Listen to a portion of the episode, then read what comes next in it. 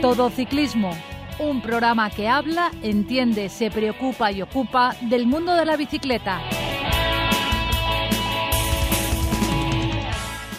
Muy buenas tardes. Esto es Todo Ciclismo, un programa que habla, entiende, se preocupa y ocupa del mundo de la bicicleta. Todo Ciclismo. Recibir un saludo de Sari Zorio que hace posible que desde el control técnico llegue hasta todos vosotros este programa. Y de José Villena quien os habla desde la 102.5 Universidad Politécnica de Valencia Radio. Damos la bienvenida en el programa de hoy a don Francisco Frank. ¿Qué tal? ¿Cómo estás? Hola, buenas tardes. Y a don Francisco de Casa. Muy buenas. Automovilista. Modera tu velocidad al adelantar a un ciclista. Ciclista. Es conveniente que salgas siempre que puedas en grupo. No te olvides visitar nuestra web todociclismoradio.com. Comenzamos con las noticias que nos ha dejado el mundo de la bicicleta en la comunidad valenciana, de la mano de nuestro colaborador Jaime Pérez. Alba Teruel del equipo Vizcaya Durango se ha adjudicado el trofeo Ayuntamiento de Bélgida y de esta manera se ha proclamado campeona autonómica de la categoría élite. Susana Pérez del equipo Río Miera lo ha conseguido en sub-23, Selena Maza del Valverde Team en juniors, Leire Almela del Hyundai en cadetes, Saida Perea del Asbike en mayores de 30 años y Gloria Fullers del Marrubia en mayores de 40 años. El ciclista Mario Álvarez del equipo Infinobras se ha impuesto en el primer trofeo Junior Horto Sud Picasen. Con los mismos dígitos ha entrado en línea de meta José Manuel Donat del equipo Castillo de Honda. El peletón ha llegado a 14 segundos, encabezado por Mario Lozano del equipo Guijarro Sporting, que ha completado el podio y Susana Pérez Conejero del equipo Río Miera se ha impuesto en la primera Copa Fémina Ciudad de Carlet, por delante de Ainara Albert del equipo Isolmant y Lidia Yasser del equipo International Cycling Academy. En la quinta prueba de la Copa Mediterránea, Marie Fratas del Independiente se ha impuesto en la categoría élite y Ana Ginestar del equipo Hyundai Corio ha ganado en juniors. Automovilista. No se puede adelantar a otro vehículo si vienen ciclistas en sentido contrario. ¿Qué otras noticias, Paco, nos deja el pelotón ah, profesional? Bueno, pues vamos ahí con una primera de fichajes, que el UAE eh, ficha a una joven promesa de 17 años, un suizo que se llama Jan Christen. Veremos a ver, estos están haciendo un equipo de gente súper joven, ¿eh? Es, pero están teniendo eh, mucha visión de futuro cosa que los ojeadores eh, de los distintos equipos están para eso y no eh, ir eh, a base de talonario, pero bueno, es cuestión de, ver también luego apostar y resultados. Paco Frank cree que ha sido por talonario, ¿no? claro, es que tú fíjate que el UAE, si os acordáis en, lo reciente el tema de Mbappé con el, con el Paris Saint-Germain y el Real Madrid, tiran de, de talonario, el jeque o el emir y entonces eh, se, han se han propuesto poner, hacer un equipo profesional y no me cabe duda que con el dinero del petrodólar el UAE dentro de tres años será el equipo mejor del mundo si alguien no lo remedia, si no ponen coto los presupuestos, porque pagan en petrodólares. Sí, estoy, de, estoy de acuerdo contigo, pero, pero lo, bueno que está haciendo es Pogacar, es que lo fichó. Todavía eh, estaba era una incertidumbre de cómo iba a salir en cuanto a resultados deportivos este nuevo chico también con 17 años. Son apuestas de futuro, pero lo que sí es cierto es que donde ponen el ojo suelen, suelen poner la bala. Entonces, eh, tienen un, ojo clínico deportivo bastante, bastante buenos eh, los ojeadores del, del tienen una red por todos los países de lo que empieza en juvenil a destacar, ya le siguen. Entonces, claro, yo creo que es cuestión de presupuesto y además... Pero, pero es que, eh, lo que te, refiero, ¿tú, ¿tú no crees que, por ejemplo, el Movistar, el equipo español que, nuestro, de abanderado a nivel internacional, eh, los ojeadores que, que, tienen el Movistar te van a estar todo el año de vacaciones. Yo creo que el, Movistar, el Movistar eh, lo que pretende es estar ahí, ser un equipo Pro Tour, eh, estar ahí, ganar la competición por equipos cuando pueda, que suene un poco y ganar el secundario. Lo interesa es tener ahí que hablen de la marca. Mm, para comprar, para comprar a alguien con 19 años hace falta mm, dedicarse. Sí, claro. como tú dices, pues el Movistar no está por la dedicación de la investigación de los nuevos valores, porque se escapan todos. Todos. Es que, es que bueno.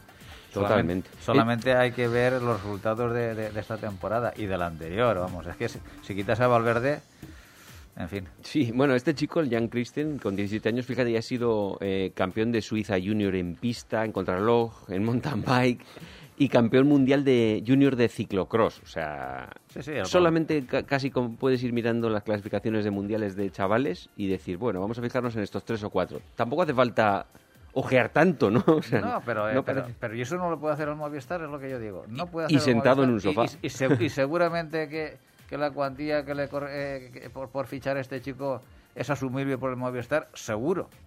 Sí, por hombre, no, no creo que sea millonaria Entonces, el fichaje de, Por eso de digo este chico que, tan que joven. muchas veces no entiendo la filosofía de equipos. Bueno, luego tenemos Renko Ebenepol, ha ganado la Vuelta a Noruega. Una Vuelta a Noruega que la verdad es que allí no creo que haya mucho de llano, porque aquello entre fiordo y fiordo... O sea, que este tío... A mí me sigue gustando Renko, ¿eh? Estas generaciones Sí, nuevas sí, sí. me Bueno, gustan, me bueno, gustan bastante. Además, ¿cómo, cómo gana? Gana con una superioridad y, bueno, es, es algo... Yo estoy esperando que venga la Vuelta a España, que pase el Tour de Francia para ver a Renko en España. Te digo una cosa, eh, bueno, luego hablaremos del Giro, eh, pero muchos rencos hacen falta. Porque, bueno, no quiero adelantar. No adelantes, no Lo- adelantes. lo- luego hablamos, luego hablamos. Y para terminar las noticias, un par sobre lesionados. Por un lado, Alan Philippe, ya sabéis eh, la caída que tuvo, eh, dice que todavía está pensando en que sí puede ir al Tour de Francia. O sea que a lo mejor tenemos suerte y le vemos por allí. Ojalá eso significa que está físicamente recuperado, sobre todo, y en una condición ya deportiva lo suficientemente buena pues para empezar a destacar otra vez. Efectivamente. Y el otro ese es el lesionado por sorpresa, Girmay, Girmay que se lesionó de un corchazo en el Giro, ¿os acordáis? Lo visteis Sí, eh, sí, destapando sí, la botella. Sí, se dio un golpe en el ojo y tuvo una serie de lesiones que le han- no ha podido ni salir a entrenar. ¿eh? Y creo que tiene todavía otros 10 días en los que le han dicho que no, que el ojo tiene- necesita más descanso Más todavía reposo, sí, sí. Y, y tiene que seguir esperando. O Es sea, que el pobre ha llevado la negra en el Giro. se, tu- se tuvo que dar una leche bastante gorda en el ojo, ¿eh? La, la verdad. No sé si le dio el lateral o le daría... No, no, no, le di- dio, vamos a ver, si le dan la órbita, en la órbita del ojo... Se lo saca. No, no, en la órbita es eh, Sí, fuera, por- por en fuera. la ceja, le hace una heridita y a correr. Le dio de pleno en la bola del ojo.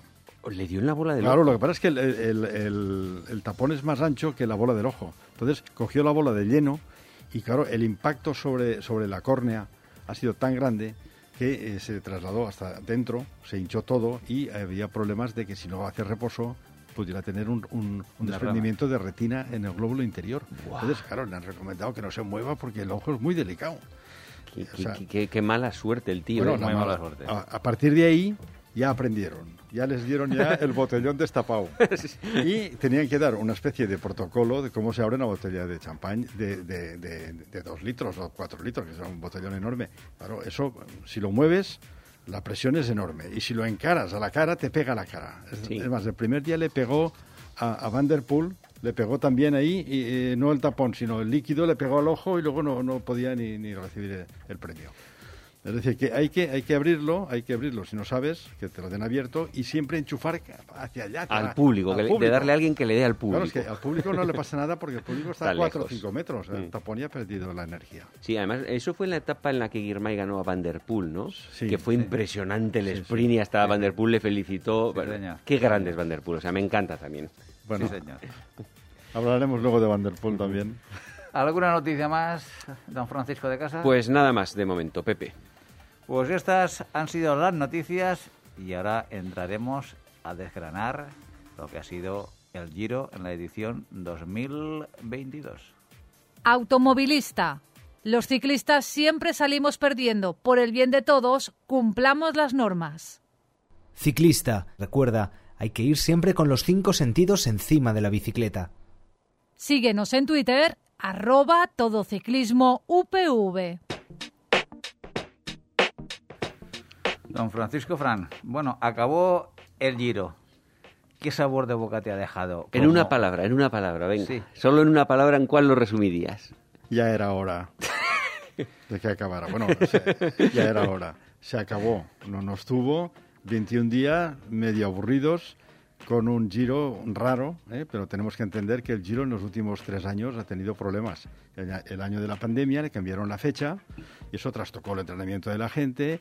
Y si os acordáis, ya lo dijimos aquí, ¿eh? ganó un desconocido que nadie sabía pronunciar ni el nombre, que era el Teo Geogard de, Lineos, con, una, mm, con, un, giro enorme de, de, de, Ronis, era, o, sí, el, el y luego el, el Hitley. Sí.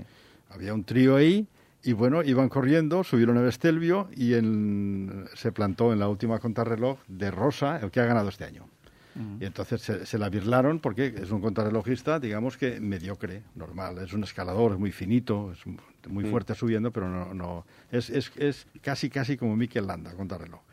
Entonces, bueno, eh, el, el, año, el año pasado, el Giro, ya se puso en su fecha y tuvo la desgracia de que la etapa reina, la etapa que subía la marmolada y tal, la desgraciaron porque había, había frío, había hielo y la desviaron, subieron el Jau y se acabó en Cortina d'Ampezzo. La etapa perdió, pues, claro, su gracia, ¿no? Así todo, pues vimos que había un, un colombiano llamado Bernard que estaba tres puntos por encima de todos y lo ganó. ¿Y este año qué ha pasado? Pues que ha venido la gente que ha venido. Es decir, los eslovenos marcan la pauta, se, se dedican a esperarse para ir al Tour de Francia y algunos acompañantes que pueden disputar pues también se reservan para el Tour. Entonces, eh, en el Giro ha venido, pues de los equipos ha venido mm, Carapaz con un equipo, digamos que mediano. De circunstancias. Circunstancias. de circunstancias, un equipo, eh, el Ineos de, circunstancias sigue siendo muy bueno, porque son todos buenos. Luego ha venido un, un Bora, que ha traído lo mejor que ha tenido, salvo Blasov, que no sé por qué lo, han guardado para el Tour. Alguien piensa que Blasov puede hacer podio allí con los eslovenos, pero imaginaos si viene Blasov al Giro con el equipo que ha traído el Bora, ¿no? Hubiera sido un escándalo. Luego viene el, el, el Bahrein Victorious, que, bueno, trae lo mejor que tiene, salvo, salvo el eh, Damiano Caruso, que hizo segundo año pasado. No, no sé cómo en Italia, Damiano Caruso no va al Giro, no lo acabo de entender. Y luego ya, pues bueno, ha venido las esperanzas aquellas que hablábamos de, de, Simon Yates, que es, para mí es el mejor corredor que había en el Giro, pero ha tenido mala suerte, un día malo, lo que sea. Ha ganado dos etapas, la primera la contrarreloj y otra en montaña. Y después ya se han ido, Bardet ha tenido el, el COVID, creo. Después ya el, el Almeida se ha tenido que ir también por el COVID y, encima había cuatro o cinco candidatos que se han ido yendo y han quedado lo que ha quedado. Ha quedado un mano a mano, digamos, entre, entre Hindley y Carapaz. Entonces, el, el, trazado, pues bueno, el giro lo hacen los corredores, pero claro, si el, si el organizador hace un giro que no es ni carne ni pescado, en lo que lo ha concentrado todo lo más duro en la última semana, y encima la contrarreloj primera era prácticamente un prólogo y la última era pequeñita, pues no se ha podido ver el potencial de los corredores. Yo para mí faltaba una contrarreloj a mitad y concentrar eh, un poco de dureza en la segunda semana.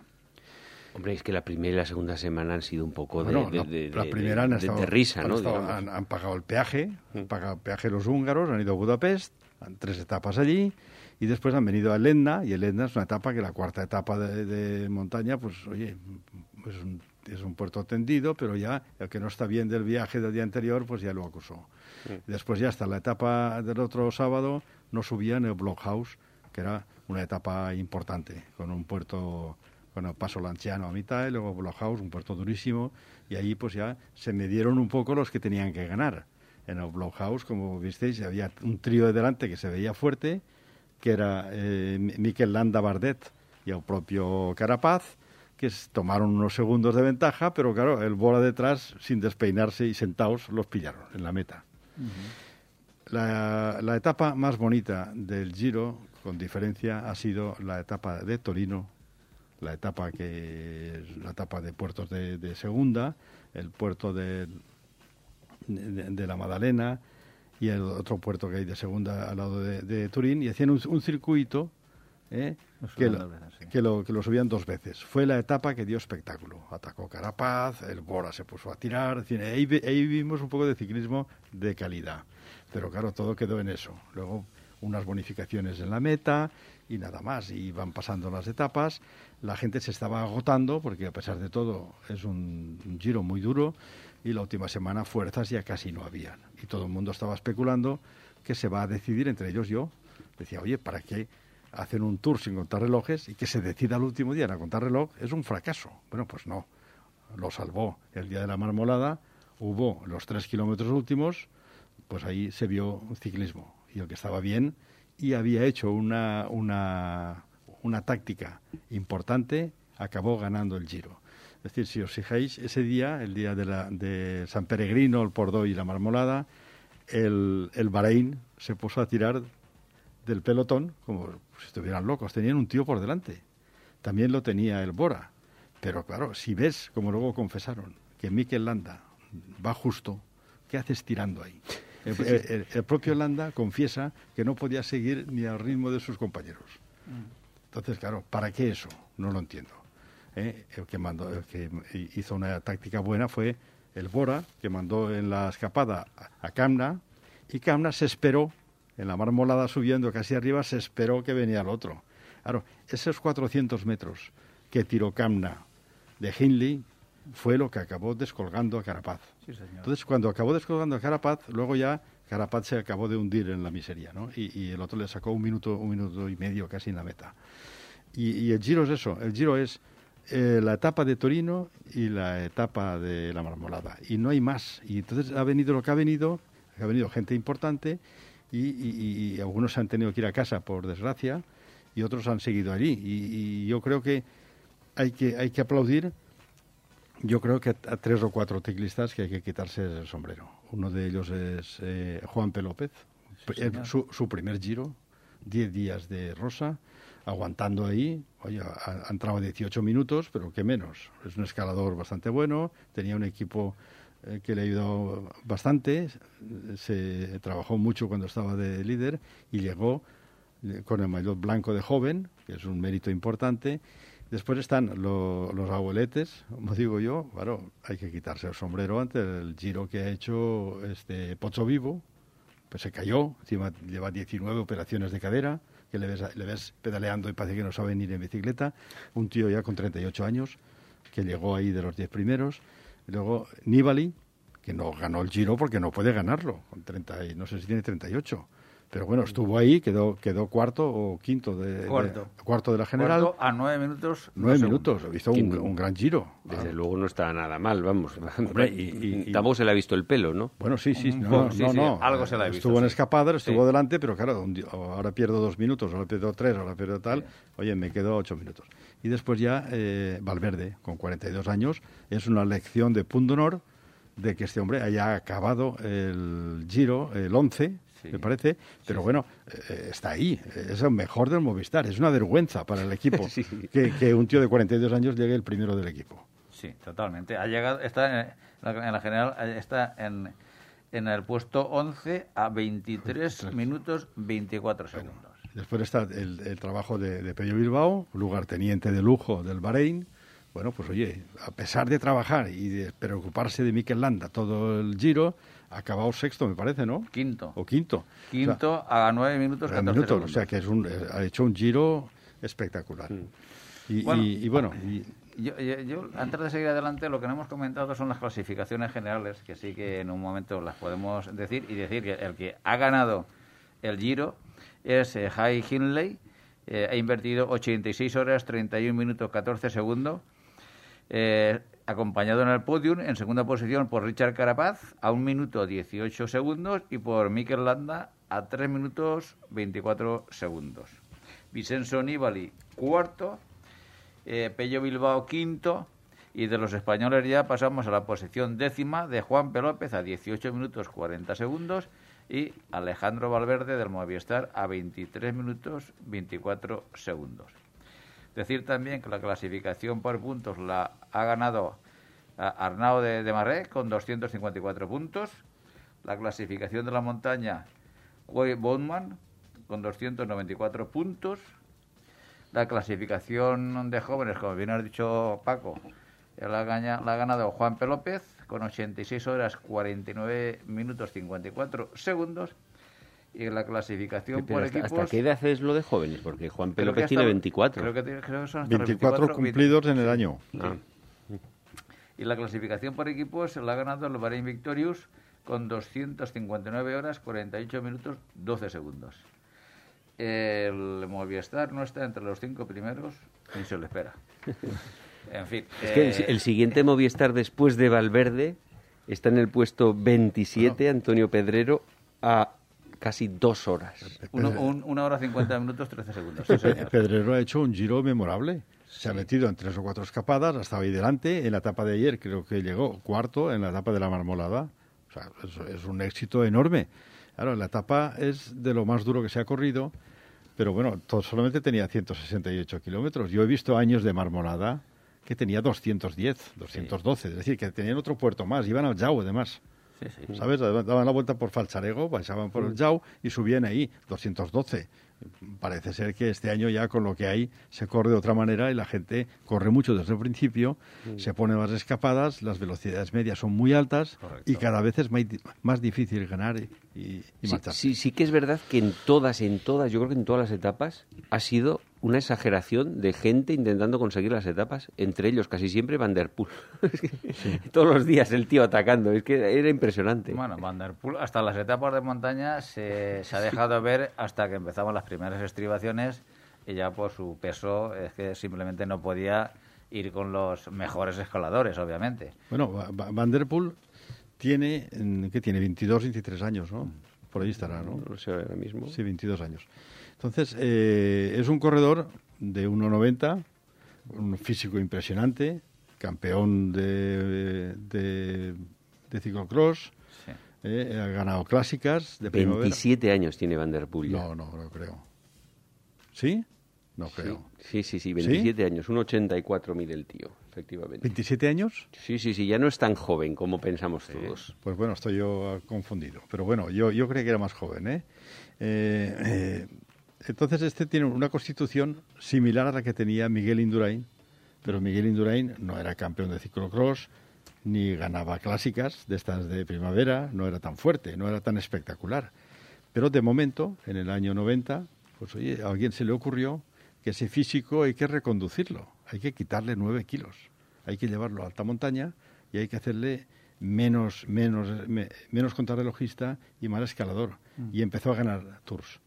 Entonces, claro, se habla de que Van der Poel tiene una máquina espectacular y que todavía está a tiempo de, como ya lo ha ganado casi todo, ha ganado clásicas, ya ha ganado campeonatos de, de ciclocross y de mountain bike, pues, oye, voy a, voy a ver si me meto en el mundo del ciclismo de verdad de las tres grandes. ¿no? Y, y- y qué ha hecho? Pues este año dice, voy a terminar.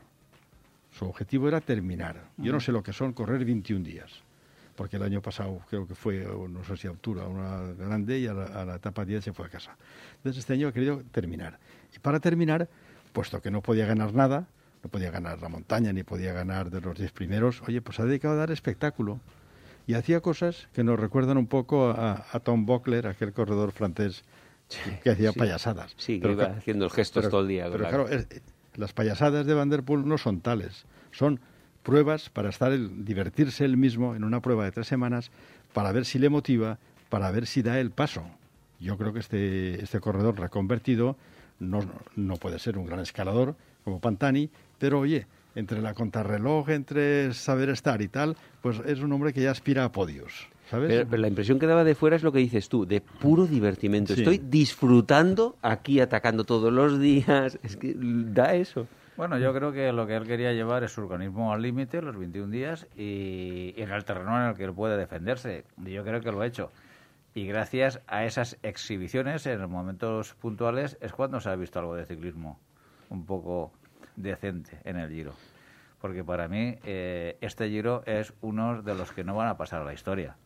Para mí ha sido un aburrimiento total porque estábamos esperando cualquier chincheta para ver si eh, había espectáculo ciclista. Cuando llegaba a los puertos, cuando llegaba no sé qué. Y, es que los comentaristas de las distintas de las tele, de la, de la televisión es que no podían ya como mantener al espectador ahí que no se durmiera o que no cambiara de canal. Es que están tirando el ciclismo por el solo. Y siempre eh, hemos defendido en estos micrófonos que el Giro ha sido de las tres grandes la que más espectáculo ha dado. Ya yo, lleva años la vuelta siendo mejor, yo creo, como espectáculo. Sí, afortunadamente para, para, España sí. Pero el tema es que eh, el, Giro al final, como es la primera de las tres grandes eh, clásicas, de, por supuesto, clásicas iba a decir, de las tres grandes citas a nivel de etapas, pues eh, la primera yo creo que los equipos están mandando a los segundos cabezas y se están reservando para el Tour y aquellos que no triunfan en el, en el, Tour son los que recogen la Vuelta a España, que como en el Tour pueden triunfar muy poquitos, muchos de ellos, muchos de los primeros espadas, al final se, se ven sin querer, a lo mejor en la Vuelta a España, porque tienen que justificar una temporada. Pero del Giro ya tenemos unos cuantos que han suspendido y que no sé si irán al Tour y, o vendrán a la Vuelta. Sí, sí, no, o sea que, ya vamos acumulando gente de calidad. Es que si tú en el, en el, en el Giro quitas a Gilde que lo ha ganado, a, a, a Carapaz que para mí ha sido un fracaso, pobrecillo, porque no aguantar a, a en, en, la marmolada. Hombre, no lo aguantó la marmolada, no, no se lo pudo dejar en ningún momento. No, no, no, no, no, es en que ningún se, momento. no es que se lo pudiera dejar, es que Gili se lo dejó. Ya, pero bueno, tenía una buena táctica y estaba llegó más fresco que el sí, otro. Sí, y, y, y Miquel Landa, que ha estado, pues eso, acabado a tres minutos, pero es que eh, ya el, el, cuarto, que es Vicenzo, Vincenzo Aníbal y cuarto de un, de un Gino. Sí. Es que, es que si, si analizamos realmente los resultados, es para decir, ¿dónde están aquí las grandes figuras? Vincenzo Nibali, con 38 años, que quede cuarto, nueve minutos. Es que eso te dice o te resume lo que ha sido el Giro. Y que, y que nuestro Alejandro Valverde, el pobre, se ha eh, dejado lo, lo, lo, que le quedaba ya de ciclista en, en, la, en las carreteras italianas y que llegue en el puesto decimoprimero a 23 minutos. Eso te está diciendo que el resto de ciclistas, pues bueno, eh, han llegado, no te digo que para cumplir el expediente, porque no, porque porque algunos se han dejado lo que tenían y lo que no tenían, y sobre todo hay que reconocer, como bien dices Paco eh, Fran, es que las velocidades medias de las etapas llanas han sido brutales. Se ha corrido una velocidad tremenda. El desgaste físico ha sido tremendo. Pero es que es lo mismo pasa eso en el Tour de Francia. Y luego tú ves... Unos... Bueno, el Tour de Francia tiene el premio al más aburrido los últimos años sí, también, sí. ¿eh, Pepe? Ah, bueno, el año pasado sí, pero... De, en bueno, general. Pero, pero, tú ves, tú ves eh, yo, yo qué sé, cuando tú ves la montaña, aún ves algo. Pero es que en, en, el, en el Giro desde el 2022 hemos estado hasta los dos últimos kilómetros del último puerto de montaña para, para que pasara algo. Entre los de la general, sí. Bueno, no, nosotros eh, tenemos la tendencia a ser muy críticos con los corredores. Pero este deporte, el ciclismo, es el más duro junto con el boxeo de los que hay en, el mundo. Entonces, claro, este deporte merece un respeto siempre. Yo nunca hablaría de fracaso. Cómo llegaron a la meta la marmolada, lo dieron todo, todos lo dieron todo. El problema está que el espectador espera eh, más carnaza. Entonces, la carnaza la da pues un trazado más duro e incluso una participación más brillante. Y eso los eslovenos, solamente con su presencia, ya desde la primera semana, si, si, si Pogachar está bien, en la primera etapa de montaña ya saca un minuto a todos y todo el mundo sí. iba a por el podio ya, yo segundo, tercero. Pero en este, como era segundones, por decirlo de alguna manera, pues ahí la, la, eh, la, la, intensidad se mantuvo hasta el final y esperando a ver un milagro. Y, y, al final ganó más fuerte. Y yo no hablaría de fracaso. Carapaz hizo lo que pudo con un equipo del que se está hablando que se va a ir. Se está, sí. se está hablando de que se va al Movistar. ¿Eh? Para, para, para, para, tu alegría, porque claro, cuando vaya a Movistar ya no quedará nada de Carapaz. Ya no podrá atacar, ya claro, todos esos ataques claro. que hace ahí a lo loco. Pero exacto, si Carapaz, lo mejor del 2022 es lo que ha hecho en el Cara, Giro. Carapaz es muy, muy, bueno, es un muy valiente, muy bueno y muy valiente. Muy valiente, sí, sí. ataca, es, es, medalla de oro y es un corredor admirable. Ahora bien, ganar un, un Giro pues lo puedes ganar si tienes un equipo bueno, si tú estás mm, por lo menos a nivel del equipo y si no tienes delante un equipo un, un, un, tío que lo iba a ganar porque hace dos años se lo birlaron en el último día. Sí. que estaban ahí agazapados con un equipo más compensado y todo el mundo sabíamos que oye que en la contrarreloj o en la marmolada el Hindley sí tenía que mover. Sí, es, es, sabíamos que Landa esperamos que Landa se moviera pero nosotros estamos esperando de Landa la landada Es decir, la landada es que a 10 kilómetros pega un demarre, gana dos minutos y lo cogen y lo repasan, que eso, eso es lo suyo. ¿Eh? Carapaz no lo hizo. Carapaz, si, si no hubiera salido el, el, el Hindley, Carapaz es capaz de la rueda de Hindley llegar a la meta juntos. Es que estaba cantado que iban a entrar los dos juntos ahí. Bien, sí, pero estaba claro que la contrarreloj, Hindley, bueno... Pues oye, 7, 8 segundos de, de, por detrás de Carapaz.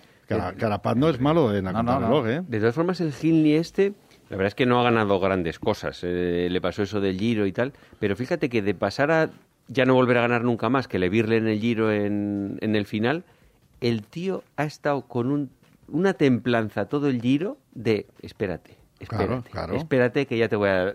Y, y al final lo ha ganado. Lo o sea ganado, que, sí. ojo, ¿eh? Sí, sí, pero vamos a ver. Que eso Es- también hay que contar que con... si yo de, de- de- de puertas para adentro de equipos yo entiendo toda toda táctica toda filosofía y toda historia pero yo cuando hablo aquí hablo como espectador hablo para vivir el espectáculo ciclista y a mí que los equipos digan que hay que reservar fuerzas, que hay que atacar en el último, kilómetro, eh, en el último kilómetro del último puerto de una, de una prueba de tres semanas, Señores, estáis tirando a los aficionados al ciclismo. Y mira que nosotros queremos y amamos a este deporte.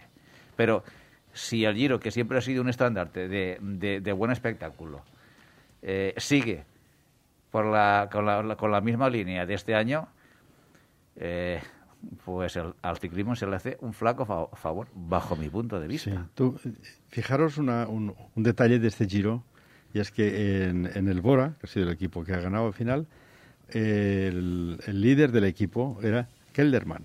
El que lleva el número uno detrás es Kelderman. sí, sí. Y tuvo una desgracia el día de, creo que fue de Lenda, o el día del House, tuvo una desgracia, perdió 10 o 12 minutos. Nunca se ha explicado qué le pasó. Unos dicen que tenía un problema que se le quemó el disco, el otro dice que se, no sé qué le pasó, pero en fin, no, no se ha explicado.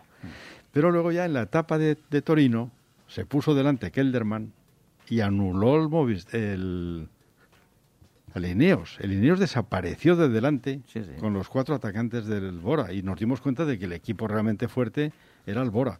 Y Kelderman, que era el ganador, pues oye, trabajó para Hindley. O sea que Hindley fue de segundo al Giro y acabó ganando porque el primero fracasó. O sea que fijaros cómo están los equipos montados en esta vida, ¿no?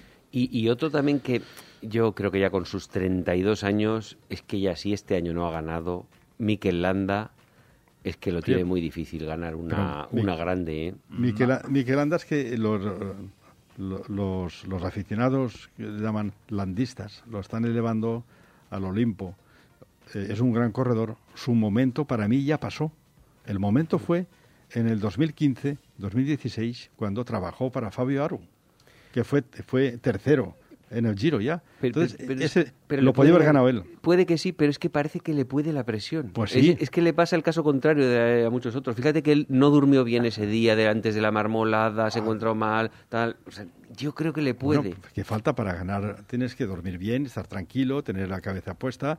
Y Landa, por lo que sea, ha hecho tercero. Y en la última etapa estuvo mejor que Carapaz porque no saltó, sabía que estaba hundido allí. Poco a poco se acercó, pasó a Carapaz y llegó y recuperó veintitantos segundos. Oye, chapó. eh, el que espere que, que Landa vaya a ganar algo, pues eh, que espere sentado. Pero, no, pero ha hecho un, un- un- papel memorable.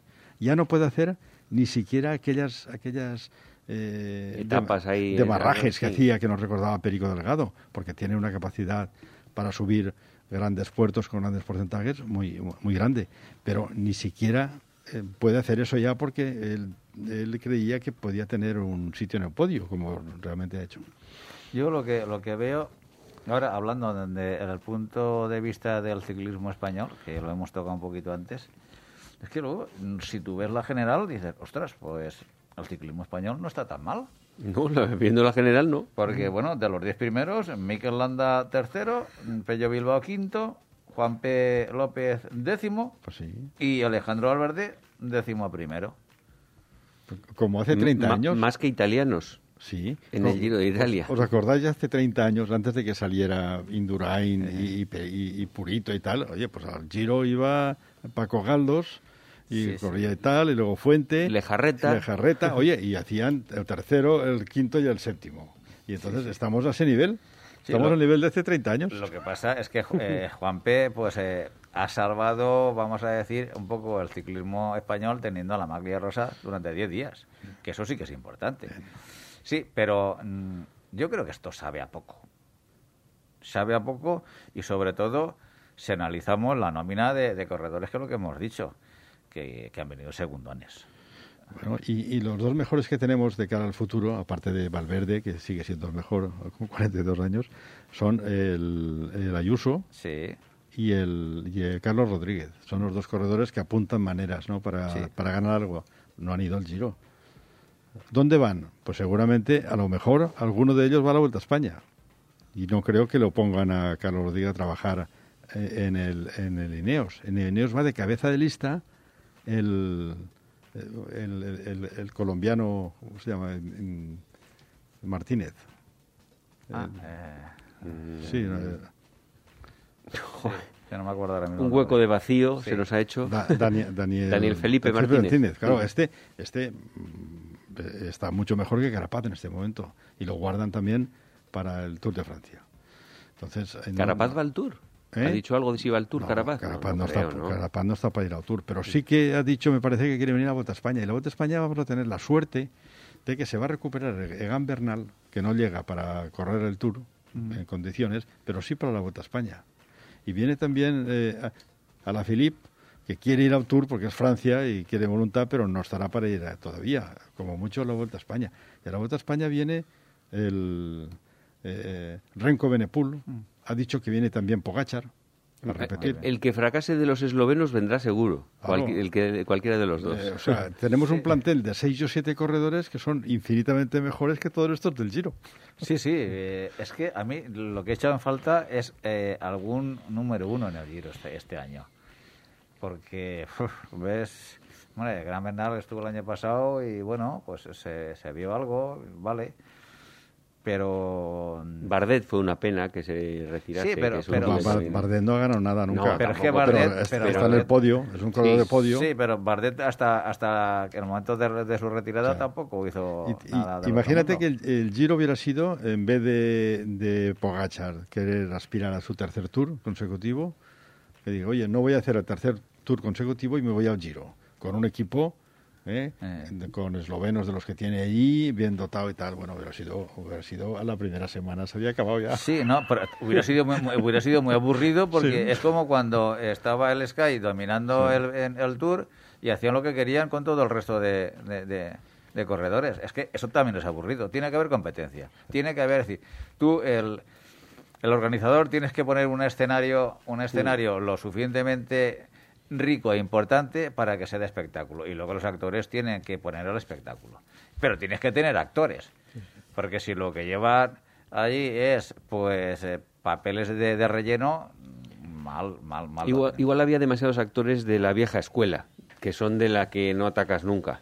Porque los nuevos estos de menos de 27 que, están todo el día atacando... Estamos acostumbrados, a, sobre todo en, esta temporada y, ya algunas pruebas del año pasado, donde se ve el ciclismo de toda la vida atacando de lejos, atacando... Sin ir más lejos, este año en febrero, marzo, abril ha sido un espectáculo, todo lo que ha habido. Todo un espectáculo. Pero el espectáculo, ¿quién lo ha puesto? Esta nueva generación. Los nuevos, efectivamente. Entonces, es lo que tenemos. Pues, eh, ¿algo más que apuntar en la...? Pues yo creo que hemos dicho de todo y vamos a esperar que venga el Tour de Francia a ver si nos quita el mal sabor de boca. La verdad es que sí. Bueno, pues esto es lo que ha dado el Giro en su edición 2022. Así lo hemos visto, así lo hemos alabado o criticado. Y esa es la realidad que nos hemos encontrado este año. Bueno, pues hasta aquí el Giro. Continuamos con otros temas. Automovilista. El claxon está bien si se usa como aviso, pero nunca para molestar. Ciclista, usa siempre el casco que debe estar homologado y asegúrate de su correcta colocación. Búscanos en Facebook, Todo Ciclismo UPV Radio. Bueno, una cosa que hacemos todos cuando vamos en bicicleta, siempre hemos oído el rollo de las barritas, barritas energéticas, agua y tal. Y yo, eh, la verdad es que yo por lo menos particularmente estoy cada vez más aburrido de las barritas. Ya me resultan un poco cansinas y entonces no hago más que preguntar a la gente, ¿tú qué llevas? ¿Qué, qué llevas? Entonces de unos me van saliendo unas ideas, de otros otras. Y hoy tenemos también a Miguel Ángel Granero al teléfono, lo primero. Muy buenas, Miguel Ángel. Hola, ¿qué tal? Y que quería que viéramos un poco entre todos, yo por, por alimentarme yo de estas cosas y saberlas y apuntármelas, ¿qué lleváis cada uno en los diferentes tipos de etapas? ¿Qué consideráis imprescindible? A ver, Miguel Ángel, cuéntanos tú algo. Bueno, a mí como me dijeron cuando empecé a ir en bici, que me preguntaron cuál es la mejor barrita. Y la verdad es que tiene truco porque la mejor barrita siempre es la que te sobra, porque significa que no la has necesitado, que ha sido bien de, de comida, ¿no? Y bueno, yo pues eh, por costumbre siempre tengo, siempre suelo llevar más de lo que de lo que suelo necesitar porque la sensación de tener hambre, necesitar algo y echar mano al maillot o a, o a la bolsita que llevas y saber que no tienes, pues no, no es que sea muy agradable, ¿no? Entonces yo pues ya os digo que, que suelo llevar pues bastante repuesto también como hago tiradas largas pues siempre es mejor llevar llevar de más ¿sabes? porque aunque a veces paras en algún supermercado en alguna gasolinera poder comer o, o comprar cosas Sí. pero eh, siempre es bueno eh, llevar por el por sí el por sí ese a veces hace Pero- que, Pero, que por lleves ejemplo, unos gramos de más pero en una etapa de 120 kilómetros estándar, que mucha gente hace etapas de ese tipo, ¿qué llevas en el maillot? Ah, vamos a ver. Eh, un 120 kilómetros con almuerzo o sin almuerzo. Que eso es Sin importante, ese venga. detalle. Ese detalle eh, Vamos Bueno, a pensar eh, sin almuerzo, venga. a ver, yo una cosa que nunca me falla es el plátano. Eso para mí Uno, es... uno solo. Normalmente sí. Y, y- Pero- el plátano, por ejemplo, es algo que se destroza mucho. ¿Lo comes muy pronto o no? Sí, sí, yo es lo primero que me como. A la hora y media aproximadamente de haber empezado la ruta, que es cuando el cuerpo empieza a tener carencias y necesitar, pum, lo primero que me como es el plátano. ¿Por qué? Pues mira, porque es lo que más ocupa en el bolsillo, en el maillot, es grande y es incómodo, y también porque es lo que en cierto modo parece que más pesa. ¿vale? Entonces, pues eso que ya has transmitido, metido el potasio en, en el cuerpo y ya tienes eso. Pero sigue pesando dentro luego. Hombre, eh, bueno, pero ya la cáscara Bueno, la y piel eso no. no, no te la comes. o sea que y luego pues te llevas pues un poquito de pues para para las distintas necesidades que puedas tener de dulce, de, de proteína, Pero, de pero tal, espera, espera un momento. Va- va- vamos, un poquitín de todo, no en general, cosas concretas, vamos a decir. El plátano, lo primero, a mí, no- eh, cuando lo vas a comer, ¿no está deshecho ya prácticamente al de hora y media de sudando ahí en el maillot? No, hombre, todo depende de lo maduro que tú lo lleves. Eh, evidentemente dicen que contra más maduro es el plátano, más fácil de digerir. Hombre, Mm. tampoco es que vaya a estar todo reblandecido, ¿no? Sí. Pero tú ya sales de con un plátano mm, Que no esté muy normal. blando, claro, que, sea, que esté un poco Exacto. duro. Exacto, Vale. exacto. Venga, siguiente cosa que llevas. Eh, yo digo, pues barritas que llevan pues frutos secos.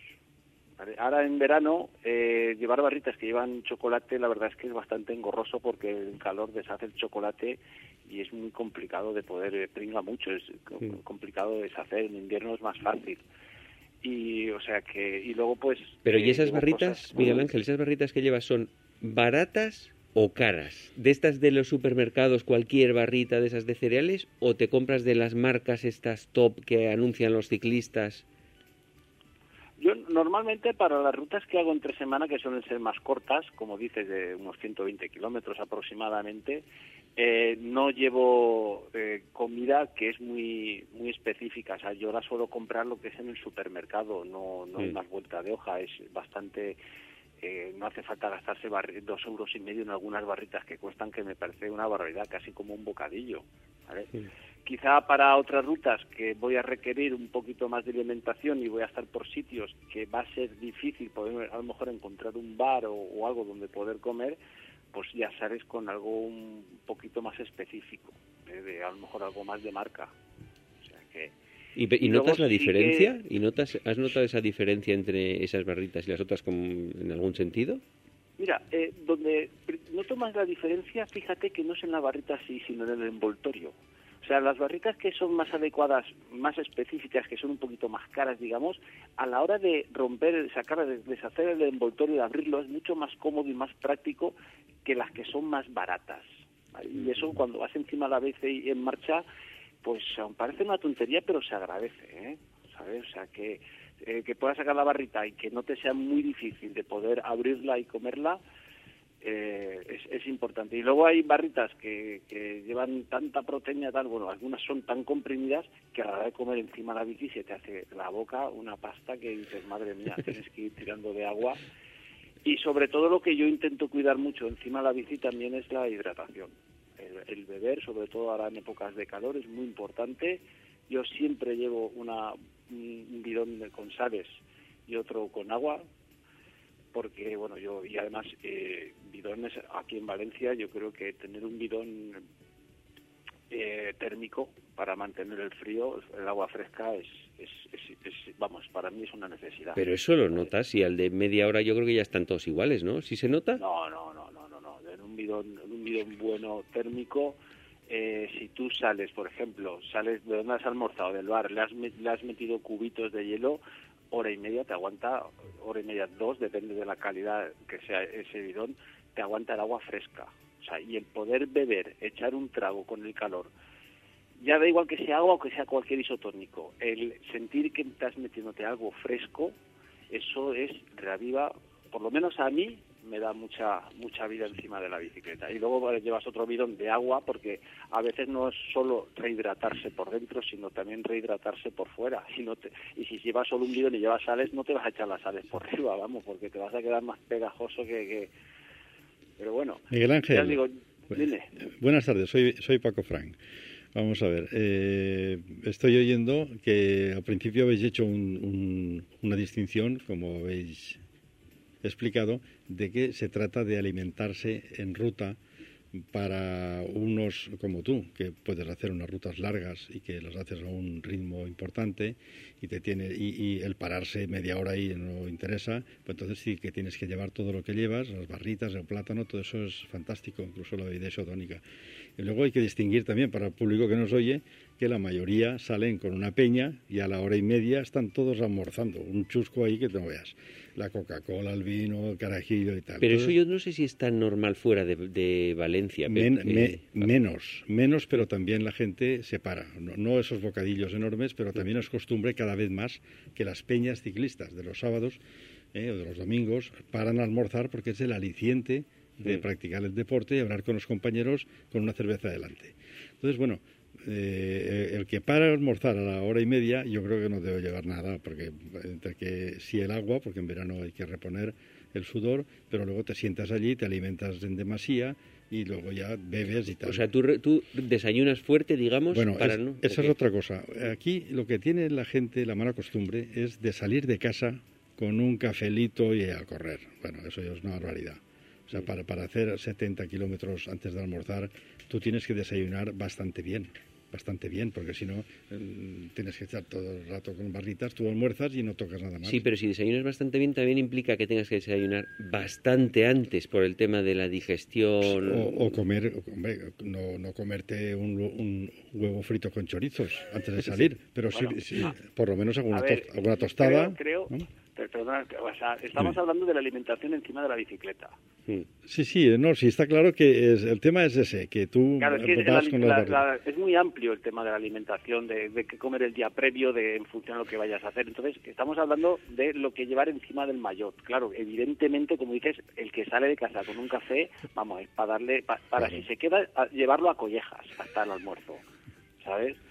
Entonces, eh, encima de la bici, evidentemente, el espacio de los, en los bolsillos es el que tenemos. Yo siempre aconsejo, porque es mucho más cómodo y práctico, pues una pequeña bolsita en la, en, la, delante, en la barra.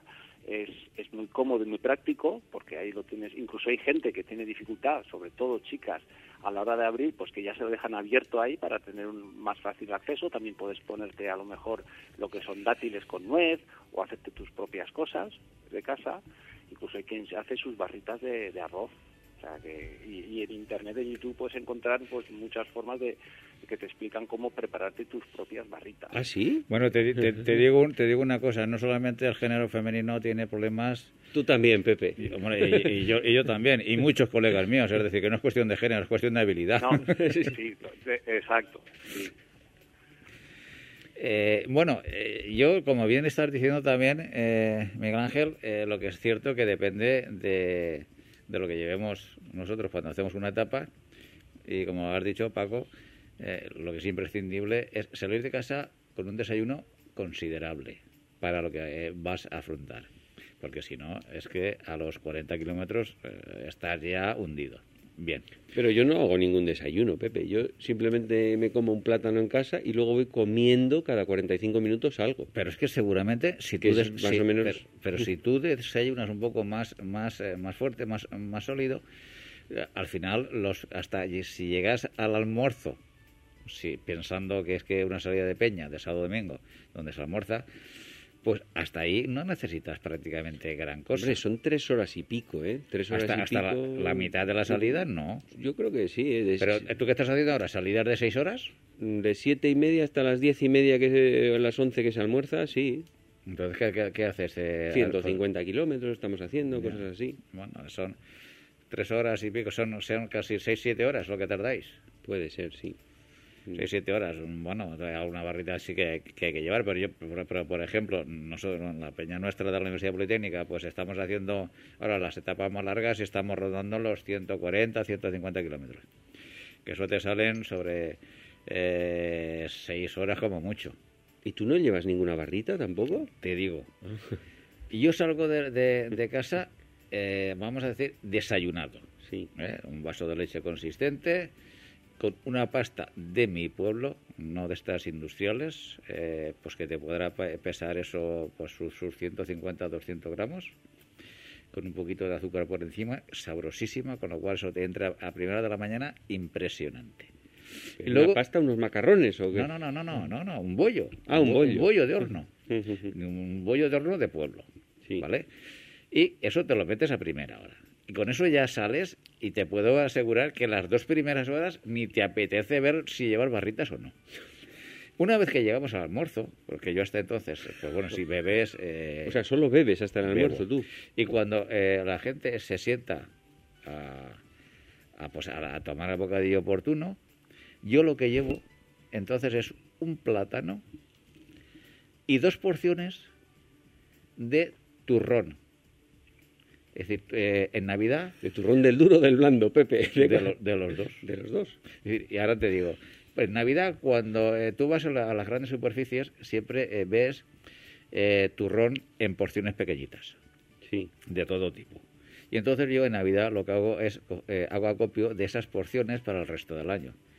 Y Pero el turrón, Pepe, le pasa un poco como el chocolate. Yo creo que se escucha, deshace, ¿no? escucha, Venga, deja- cuenta. déjame. Me tienes intrigado. este, este último sábado ha sido la primera vez que el turrón de chocolate, cuando lo he abierto, estaba ya más líquido que sólido.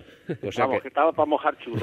Eh, eh, exacto. Entonces sí que he, des- he- he deshecho el, el turrón, la, la porción esta de chocolate, pero el turrón duro de toda la vida, ese todavía estaba comestible. ¿Esto qué significa? Que a partir de ahora, hasta que no llegue ya sep- eh, a mitad de la segunda quincena de septiembre, eso ya no se puede llevar encima. Como, como bien lo ha dicho Pepe, eh, en Navidad en los supermercados venden cosas muy interesantes Claro. que si puedes hacer un poquito acopio. Mira, venden, por ejemplo, dátil con nuez, También. que yo me lo compro ¿Con y una nuez lo dentro? troceo. Ah, ¿Con una nuez dentro una Dátil tortita? con nuez o, o, sí, o pan de higo con, con almendra. Hmm. Y yo eso lo compro, lo troceo, me lo envuelvo y me hago como una barrita. Y es como es algo muy natural. Es dátil con, con nuez. Eso, eso va, va muy bien. Lo que pasa es que solo venden en, en época de navideña. Sí, sí, señor. Entonces, pues bueno, miras, caduca en abril, pues te compras dos o tres y los tienes en casa y los vas utilizando. O sea que a veces eh, no solo hay que mirar la parte deportiva donde hay solo varitas, sino que a veces si, si echas un poquito de imaginación encuentras cosas muy interesantes, la verdad. ¿eh? Pero es que lo, lo que lo que hay que partir mm, desde el punto eh, de vista de que ninguno de nosotros va a batir el récord de la hora. Sino vamos a salir en Bueno, una, en- en bueno, una bueno, ya se una- verá, Pepe. En una salida social. Sí. Y lo que tienes que hacer es alimentarte pues para que no te coja una pájara por el camino. En- eh, pájara bien entendida. Mm, Sí.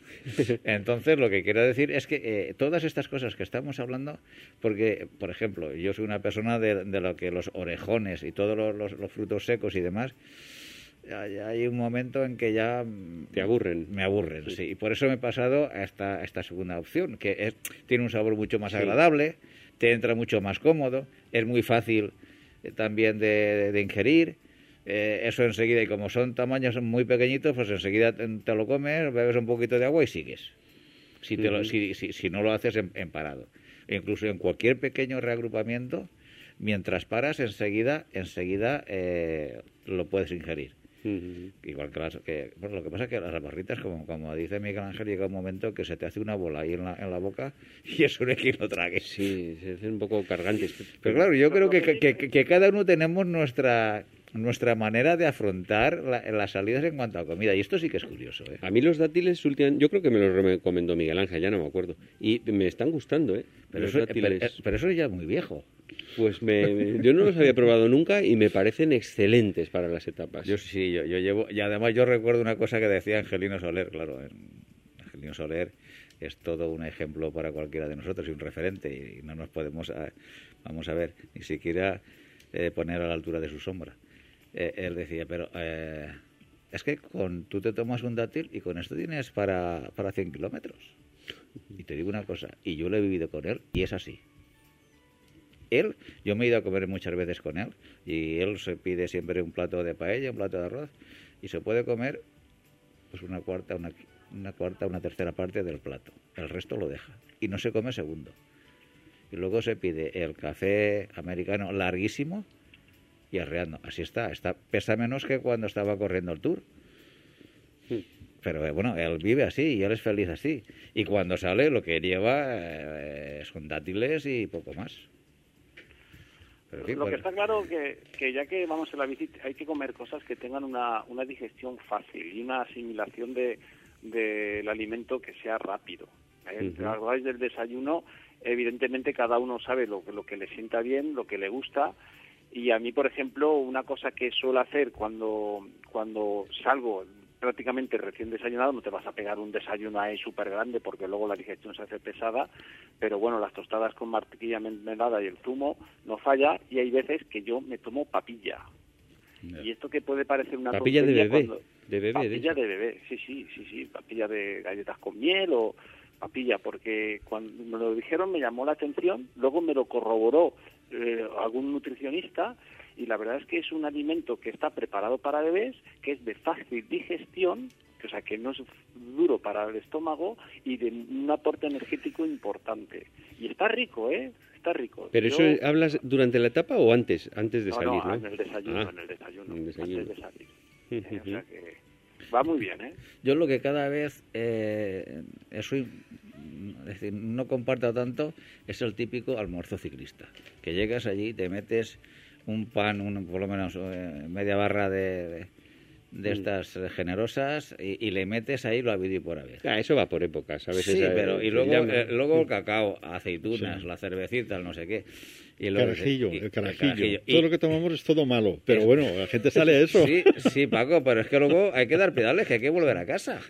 Y, y, y es que yo me levantaba muchas veces y en esas condiciones, digo, lo que a mí no me apetece es subirme ahora para dar pedales. Y te digo una cosa, en estas circunstancias, comiendo lo que necesitas, cuando tienes que volver a la bicicleta, vuelves y realmente estás en unas condiciones mucho más óptimas, entiendo yo. Mm, Yo no soy nutricionista. Pero en fin. Hay, hay, hay que reconocer que la gente en los almuerzos se pasa, o sea, que empieza a meter Sí. embutido y eso la verdad es que eh, luego la digestión tela. Claro, el, el- el bocata ciclista clásico, que a mí siempre, ya te digo, me recomendó un nutricionista, o bueno, más de uno, y eso que suelo pedir es el bocata de con francesa, jamón serrano y tomate. Sí, Ese es el ciclista, sí. Ese es el clásico. Sí. Luego ya cada uno puede pedir lomo, chivito, lo que quiera. Exacto, ¿sabes? Pero exacto. lo clásico es ese y, y es lo que yo suelo tomar.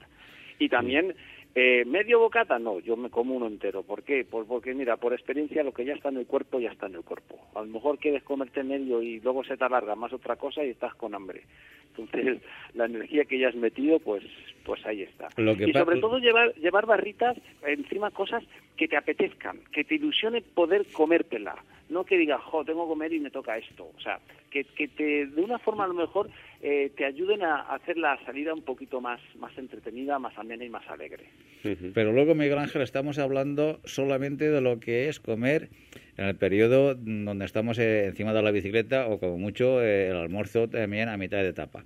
Pero lo que no hemos hablado y no nos da tiempo de, de hablar es una vez que volvemos a casa, cómo reponemos esas fuerzas. Eso lo- lo dejaremos para otro día, ¿Cuándo sí. y cómo? Que eso es muy importante, porque ahí a mí sí que me han dado pajaras. Estando ya en casa. Por eso te digo que esas circunstancias son así. Bueno, Miguel Ángel nos comenta desde control que estamos fuera de tiempo. El próximo programa hablaremos de una marcha que tú has hecho eh, este último fin de semana, ¿no? Exacto, exacto. Mira, eh, después de tres intentos, porque se tuvo que aplazar dos veces por las condiciones climáticas que tuvimos en, marzo, de, de mal tiempo, pues por fin se hizo la, la marcha cicloturista de Montanejos, que tenía medio fondo y gran fondo, un tiempo espectacular, un ambiente increíble, un, cor- un recorrido que para mí es el más bonito que hay de todas las marchas de la comunidad. No digo que las otras no lo sean, pero que este es difícil de, de- de superar, incluso de igualar. Miguel Ángel, quédate ahí porque estamos fuera de tiempo y la semana que viene hablamos a y fondo ya, del y tema. ya, pues exacto, pues ya vamos hablando porque esto requiere su tiempo. Claro Venga, que sí, claro que sí. Miguel Ángel, muchas gracias por tu colaboración un día a más. Un fuerte como abrazo. siempre. Bueno, eh, don Francisco Fran, nos vemos, nos escuchamos la próxima semana. Hasta la vista. entonces. Don Francisco de Casa, Me voy a ir comprando unos dátiles, Pepe.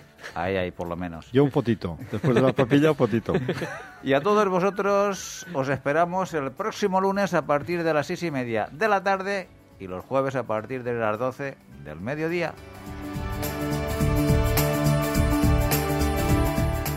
Seré felices.